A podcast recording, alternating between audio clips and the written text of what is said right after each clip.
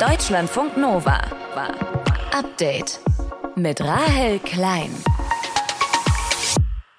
Es ist immer gut für den Fall der Fälle, eine dritte oder vierte Unterhose einzupacken, falls man doch länger unterwegs ist als gedacht. Ich habe meinen Koffer jedenfalls äh, nicht scharf auf Freitagnachmittag Ende äh, gepackt. Auch das sind ja die Erfahrungen, die man vorher schon mal gemacht hat. Das sagt Außenministerin Annalena Baerbock, die gestern im ägyptischen Sharm el-Sheikh bei der Klimakonferenz angekommen ist. Die UN-Konferenz geht eigentlich ja nur bis morgen, aber offenbar ist es mal wieder extrem schwierig, sich auf eine Abschlusserklärung zu einigen. Wir schauen uns gleich den aktuellen Stand der Verhandlungen an und wo es gerade am meisten hängt. Und wir schauen nach Frankfurt. Da hat das Landgericht heute den Verfasser der NSU 2.0 Drohschreiben zu fast sechs Jahren Haft verurteilt. Unter anderem wegen öffentlicher Aufforderung zu Straftaten, Bedrohung, Volksverhetzung, Beleidigung, Nötigung und, und, und. In insgesamt 77 Fällen immer als Einzeltäter. Frank Angermund hat den Prozess für uns beobachtet, fasst uns das Urteil nochmal zusammen und auch die Fragen, die noch offen sind. Es ist Donnerstag, der 17. November. Ich bin Rahel Klein und ich freue mich, dass ihr zuhört. Deutschlandfunk Nova. Es ist Solutions Day in Sharm el-Sheikh, also Tag der Lösung. Die UN-Klimakonferenz geht offiziell noch bis morgen. Es könnte aber in die Verlängerung gehen, weil die Verhandlungen scheinen ziemlich schwierig zu sein. Außenministerin Annalena Baerbock ist gestern hingereist und hat heute den deutschen Standpunkt nochmal deutlich gemacht. The era of fossil fuels is coming to an end and we play an active part in this. Ob auch andere Länder sich zu einem Ende der fossilen Ära entscheiden und Widerstand der Verhandlungen ist, darüber habe ich mit Ann-Kathrin Büsker gesprochen, die Annalena Baerbock nach Sharm el-Sheikh begleitet hat. Ann-Kathrin, offiziell ist heute der vorletzte Tag. Hat Annalena Baerbock heute nochmal wichtige Impulse gesetzt oder gab es auch Überraschungen? Sie hat nochmal angekündigt, dass Deutschland ein bisschen mehr Geld auf den Tisch legt, und zwar was den Klimaanpassungsfonds angeht. Da werden jetzt 60 Millionen reinfließen. Äh, die Hälfte davon aus dem Umweltministerium, der andere Hälfte aus dem Auswärtigen Amt. Und das ist entsprechend so ein Topf, der wichtig ist, damit Staaten klimaresilient werden, also sich anpassen können an die klimatischen Veränderungen. Und das wird hier nochmal durchaus begrüßt, auch von vielen. Ohnehin habe ich von einigen Staaten gehört, dass sie ganz zufrieden sind mit dem, was Deutschland so leistet. Ist durchaus überraschend, weil ja, Deutschland ja, im Vorfeld nicht so richtig gern gesehen war wegen der fossilen Ambitionen, die zuletzt kamen. Also Stichwort Gas äh, diversifizieren, Gasfeld Senegal etc. Und was Baerbock nochmal ganz besonders betont hat, ist, wie wichtig ihr Loss and Damages ist, dafür einen Ausgleich zu finden, also für die klimabedingten Schäden und Verluste, insbesondere der ärmeren Länder. Das hat Deutschland ja mit auf die Tagesordnung gebracht und da hat sie nochmal hergeleitet, wie wichtig das ist, dass einfach auch eine Frage von Gerechtigkeit ist aus ihrer Sicht. Die ägyptische Konferenzleitung, die hat jetzt Eckpunkte vorgelegt, was in der Abschlusserklärung stehen könnte. Was steht denn drin in dem Papier? Ja, das ist alles noch ziemlich allgemein. Das sind 20 Seiten, ein sogenanntes Non-Paper. Das ist also noch nicht mal so ein richtiger Entwurf. Nicht mal dahin haben wir es bisher geschafft. Ähm, und ziemlich viele Allgemeinplätze, die an das erinnern, was schon in Glasgow vereinbart wurde. Also 1,5 Grad Ziel steht noch drin, etc. Ähm, und man muss auch dazu sagen, hier sind viele nicht so richtig zufrieden mit der ägyptischen Präsidentschaft. Die sind sehr langsam. Mm, wenn man zurückguckt, Paris oder Glasgow, da waren die Präsidentschaften deutlich aktiver, hatten eine klare Agenda. Ägypten ist sehr, sehr, sehr zurück zurückhaltend. Und das wird von vielen auch als ein Grund gesehen, warum das nicht so richtig vorankommt an dieser Stelle.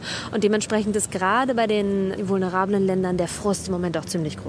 Was fehlt denn Umweltorganisationen bei den bisherigen Ergebnissen vor allem? Die haben ja auch schon Kritik geübt. Ja, also Ergebnisse, soweit würde ich noch nicht mal gehen, um uns so zu nennen, weil das ist halt wie Ideen. so oft. Ne? Mhm. Es ist nichts verhandelt, solange nicht alles verhandelt ist. Genau, Ideen ja. passt besser. Mhm. Und Umweltorganisationen beklagen eben vor allem auch, dass ein fossiler Fade-out fehlt. Also ein klares Enddatum, ein klares Bekenntnis. Damit das 1,5 Grad Ziel erreicht werden kann, ist es halt notwendig, bis 2030 die Emissionen zu halbieren. Nun haben wir äh, in vielen Klimakonferenzen das Ziel ja schon festgelegt. Pariser Klimaabkommen ist da der, der wichtige Handlungsrahmen sozusagen. Aber es ist jetzt eben entscheidend, dass die Länder auch sagen, wie sie da hinkommen. Wollen. Das ist eigentlich seit Paris das Grundsatzproblem, dass die Länder sich da nicht klarer verpflichten, dass da nichts festgelegt wird. Und so ist es jetzt Stand jetzt mit diesen Ideen auch äh, in Ägypten und dass man eben alle Umweltorganisationen an, dass da einfach mehr passieren muss.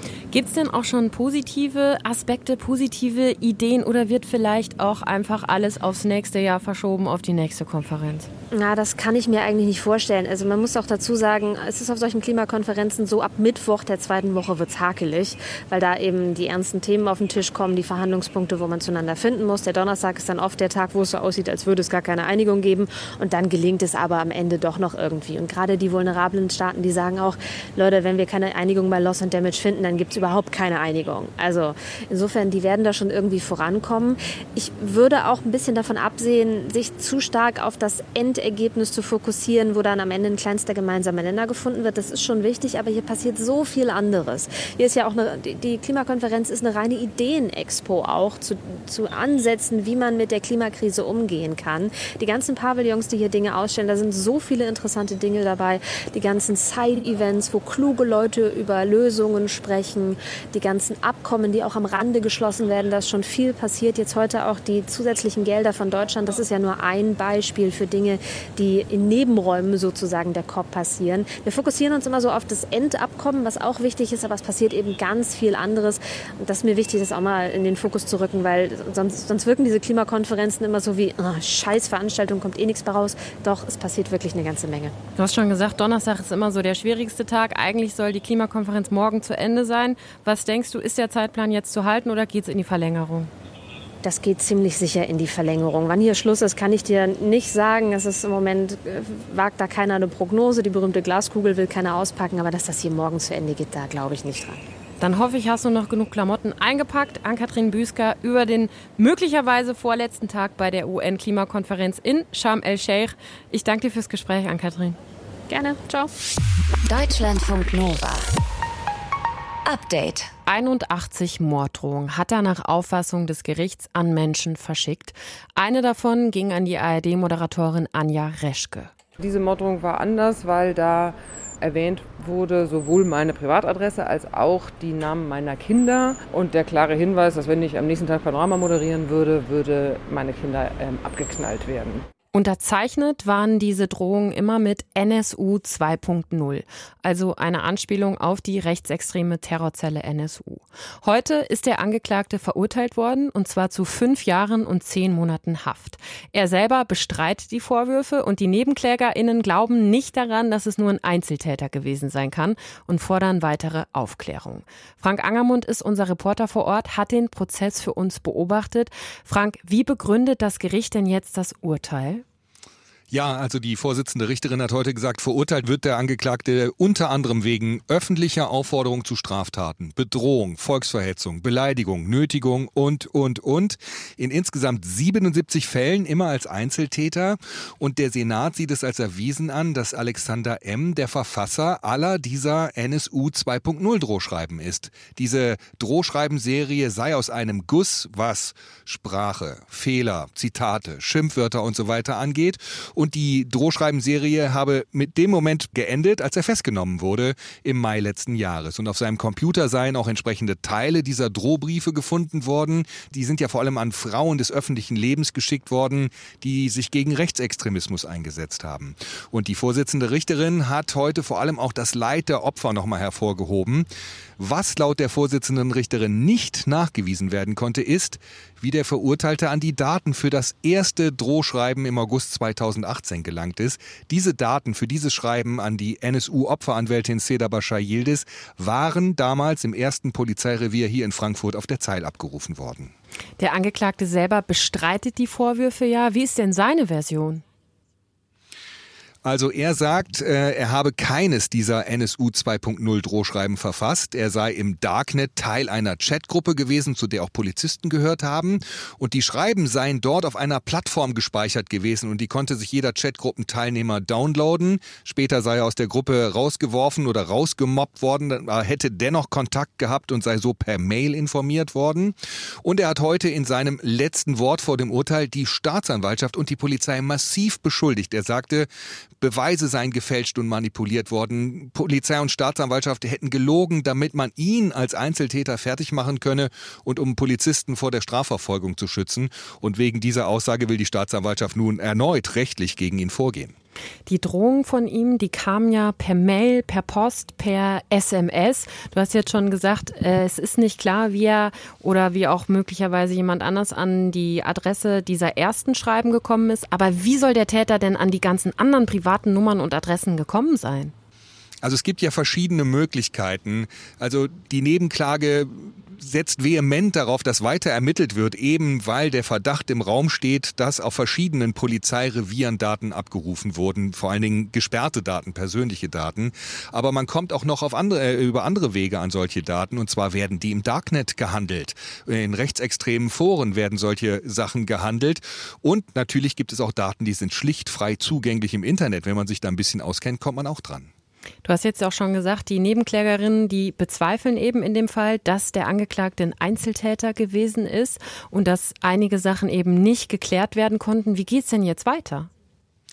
Ja, es ist jetzt so, alle Prozessbeteiligten haben erstmal eine Woche Zeit, Revision zu beantragen und dann einen Monat, um das schriftlich zu begründen. Ansonsten warten jetzt eigentlich alle Prozessbeteiligten auf den Prozess um die rechte Chatgruppe und die Datenabfragen auf dem ersten Frankfurter Polizeirevier. Und da haben heute nochmal die Nebenklägerinnen gesagt, unter anderem die linken Chefin Janine Wissler, ja, da muss noch ein bisschen Druck dahinter, da muss weiter ermittelt werden. Es kann nicht sein, dass dieser Mann ein Einzeltäter war, auch wenn es nur ganz wenige Polizisten sind die kommen an Informationen, die kommen an Waffen, die haben eine Schussausbildung.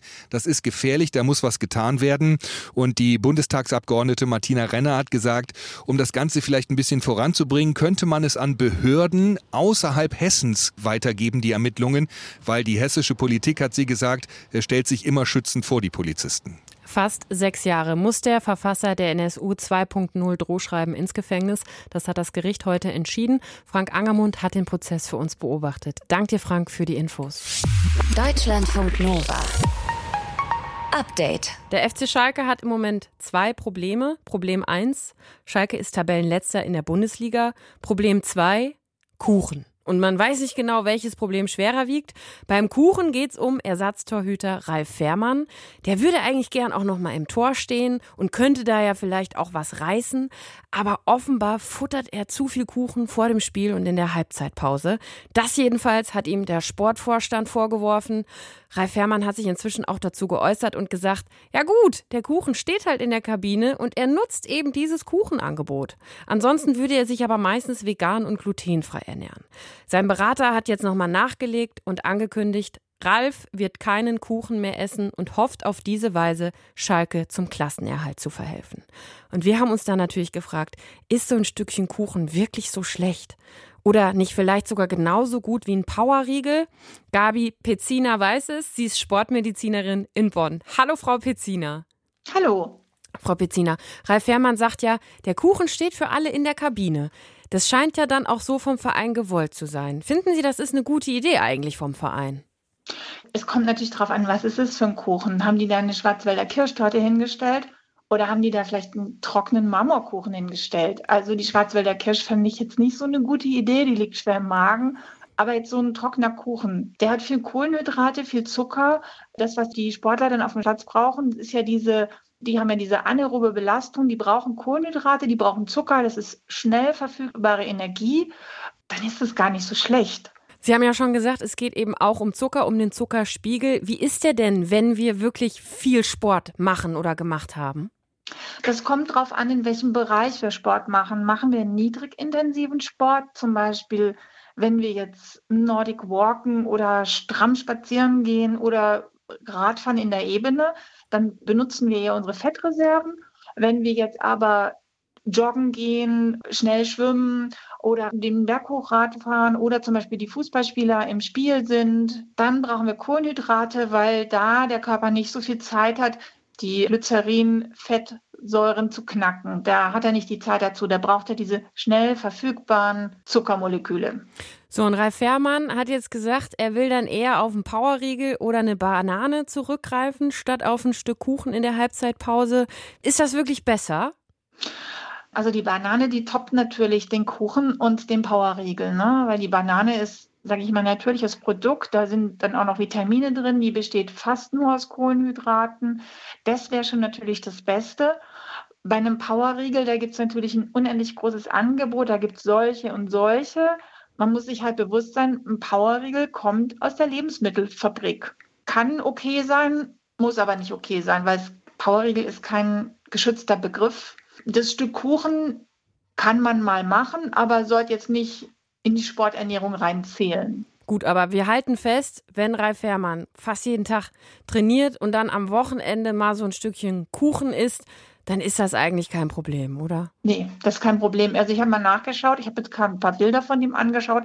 Das ist ein Kraftpaket. Der Mann ist fast zwei Meter groß, ja. Der hat doch schon von der Kabine auf dem Platz schon wieder Hunger. Ja, weil die Muskeln brauchen unheimlich viel Energie. Also, also das Fett, was wir an uns haben, das braucht gar nicht so viel Energie. Das sind die Muskeln, die einfach sehr energieintensive Teile an unserem Körper sind. Und der hat chronisch Hunger, der Kerl. So, die Message geht raus an Ralle.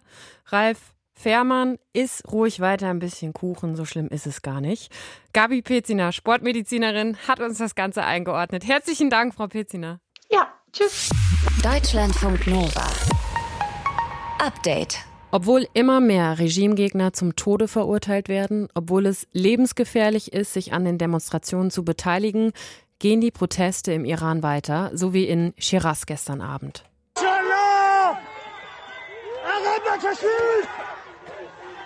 Seit Dienstag haben die Proteste deutlich an Intensität zugenommen. Landesweit wird an den blutigen November 2019 erinnert.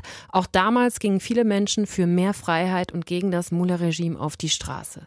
Aber wie geeint sind die Demonstrierenden eigentlich und verfolgen die alle dasselbe Ziel? Darüber spreche ich jetzt mit Natalia Miri, die für die ARD über den Iran berichtet. Nathalie, viele bei den Demonstrationen rufen ja auch Frau, Leben, Freiheit. Das hört man immer wieder. Kämpfen die alle für dieselbe Sache? Sie vereint zumindest dasselbe Ziel und das ist das Regime loszuwerden. Aus unterschiedlichen Gründen. Aufgrund dessen, weil sie erniedrigt und diskriminiert wurden, die Frauen zum Beispiel, weil sie verfolgt wurden wie religiöse Minderheiten, wie die Baha'is, weil sie keine Zukunft haben in diesem Land wie die Generation Z, weil sie mit ihren Löhnen nicht überleben können wie die Angestellten in den staatlichen Unternehmen, weil sie ihre Renten nicht ausbezahlt bekommen. All das sind die Gründe, warum die Menschen auf die Straße gehen. Sherwin Hojipur hat ja ein Lied geschrieben, der Sänger im Iran, das auch inzwischen bekannt ist, auch hier im Radio immer öfter gespielt wird. Das ist so die Hymne dieser Revolution. Das heißt Baroye. Baroye heißt in der Übersetzung für und wegen und er zählt darin alles Unbehagen auf, alle Missstände, die es in der Islamischen Republik gibt und er singt am Ende für die Freiheit. Und das ist das, was die Menschen vereint. Sie wollen einfach ein normales Leben und dafür möchten sie dieses Regime beseitigen. Die Proteste sind ja im kurdischen Teil des Iran losgegangen. Gibt es da auch irgendwelche Unabhängigkeitsbestrebungen? Also wird auch dafür demonstriert? Das ist die Regimepropaganda, dass es eben separatistische Bewegungen gibt von den Arabern im Süden, von den Balutschen, von den ähm, Kurden im Westen. Das ist nicht der Fall. Und das betonen die Menschen auf den Straßen immer wieder. Sie rufen immer wieder, wir gehören alle zusammen. Und von Sarqes bis in, nach Sari und von Bandar Abbas bis nach Teheran. Und damit zählen sie den Westen, Norden, ähm, Osten und Süden im Irans auf, gehören wir alle zusammen. Das heißt, die, das ist die Propaganda des Regimes, dass sie davor, dass sie damit Angst schüren wollen, dass es eben sollte das Regime beseitigt werden, dann einen Zerfall des Landes geben wird. Das ist ein Vielvölkerstaat. Diese Gefahr gibt es natürlich, die kann man nicht schönreden, aber es ist nicht die Intention der Menschen und es gibt auch keine separatistische Bewegungen im Moment. Welche Ideen gibt es denn insgesamt, wie es im Iran weitergehen sollte? Also ist da Demokratie für die Demonstrierenden gesetzt oder gibt es auch Gegenbewegungen?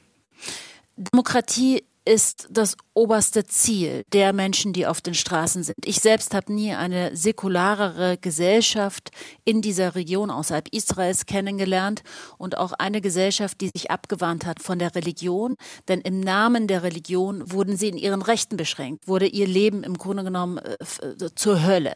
Insofern diese Gesellschaft, die wir sehen möchte, eine Trennung von Staat und Religion und es gibt ja auch einen neun Punkte Plan von Oppositionspolitikern Aktivisten und Künstlern, der in Teheran aufgestellt wurde, natürlich anonym, weil das wäre wahnsinnig mhm. gefährlich, mhm. wenn man da wirklich die Namen benennen würde. Und das ist ein Plan für den Übergang zu einer Demokratie. Und er sieht darin eben eine säkulare Regierung vor und Religionsfreiheit und Gleichstellung der Frau und ähm, einen Minderheitenschutz vor. Insofern ist das alles, was wir hier im Westen in einer Demokratie kennen. Danach streben die Menschen im Iran.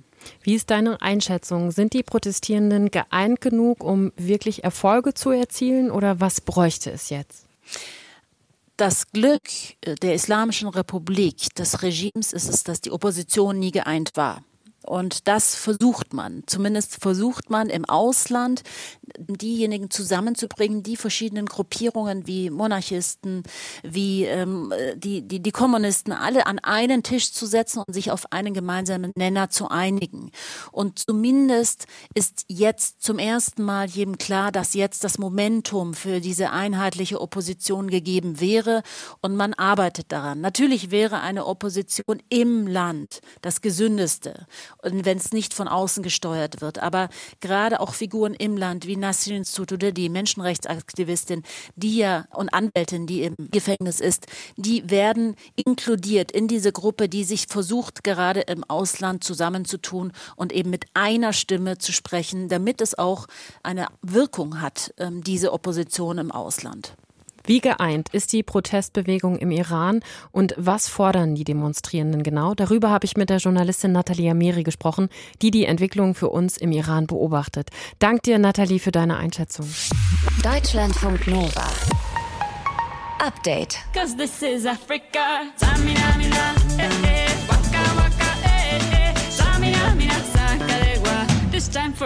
Ja, also wer damals die WM geguckt hat, weiß direkt, WM 2010. Shakira mit Waka Waka war damals der offizielle WM-Song. Und auch dieses Jahr gibt es natürlich passende Songs zur Fußball-Weltmeisterschaft. Aber warum brauchen wir eigentlich immer zu allen Gelegenheiten den passenden Song? Deutscher Funk Nova Reporter Jan Dahlmann hat sich mit dieser Frage beschäftigt und weiß jetzt auch, was einen perfekten WM-Song ausmacht. Bei diesem Song habe ich direkt Bilder vor Augen. Kinderzimmer, Konsole, Andy Möller auf dem Cover von FIFA. Für diese Bilder reichen schon die ersten paar Takte. Wer am 11. September 2001 alt genug war, um die Anschläge auf das World Trade Center bewusst mitzuerleben, der wird automatisch bei diesem Song daran denken.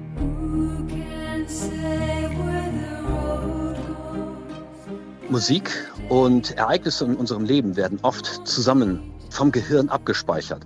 Und das kann übrigens dazu führen, dass äh, ein Alzheimer-Patient sich zu Musik eben doch noch an Erlebnisse seines Lebens wieder zurückerinnern kann. Das ist ein Mechanismus im Gehirn, den selbst wir Wissenschaftler auch noch nicht ganz verstanden haben. Aber wir können uns das zunutze machen und viele Menschen nutzen sogar Musik, um ähm, Erinnerungen, die sie mögen, wieder hervorzurufen. Das sagt Stefan Kölsch, Musikpsychologe an der Uni Bergen in Norwegen. Und neben Erinnerungen an bestimmte Zeiten hilft uns Musik auch, die gleichen Emotionen wie unsere Mitmenschen zu fühlen. Deshalb hören wir passende Musik zu allen möglichen Events, vom Geburtstag über Beerdigungen bis hin zu Weltmeisterschaften. Das wissen natürlich auch Unternehmen und Organisationen. Die FIFA bringt deshalb seit 1990 eigene offizielle WM-Songs raus.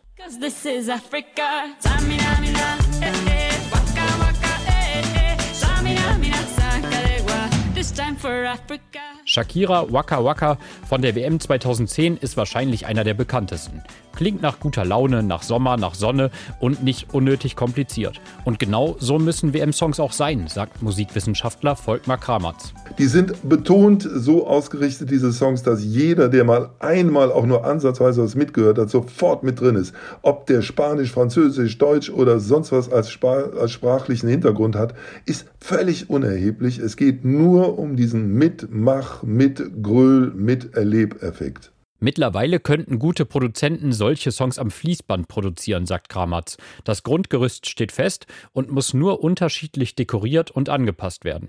Man kann heute als erfolgreichen Song nur noch diese Konstruktionen anbieten, sprich vier Takte mit dickem Wiederholungszeichen, darauf eine flotte Melodie. Und jetzt nach Anspruch, ist es in Spanien, ist es in Frankreich, dann kriegt es ein Akkordeon, ist es in Italien, da tue ich eine Mandoline rein, oder ist es eben in Arabien, dann packe ich so ein paar Halbtonschritte rein und ein bisschen arabische angedeutete Pseudo-Blasinstrumente. Und je nach dieser Anforderung dekoriere ich dann meinen Hitsong. Und dass solche Songs anscheinend wirklich am Fließband produziert werden können, das zeigen die WM-Songs aus diesem Jahr.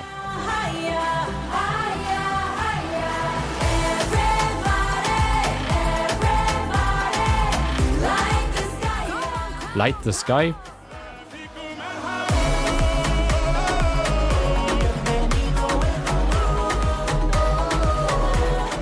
Abo.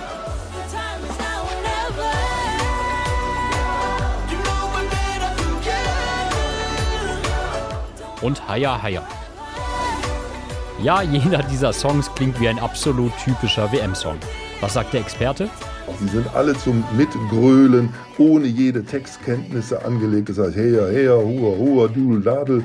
Das sind die eigentlichen Kernworte der Texte und vielleicht noch ein paar Schlagworte wie everybody und light the sky und hoya, hoya kommt dann wieder. Das ist sozusagen nur darauf ausgerichtet und angelegt. Es geht um Fußball und Mitmachen.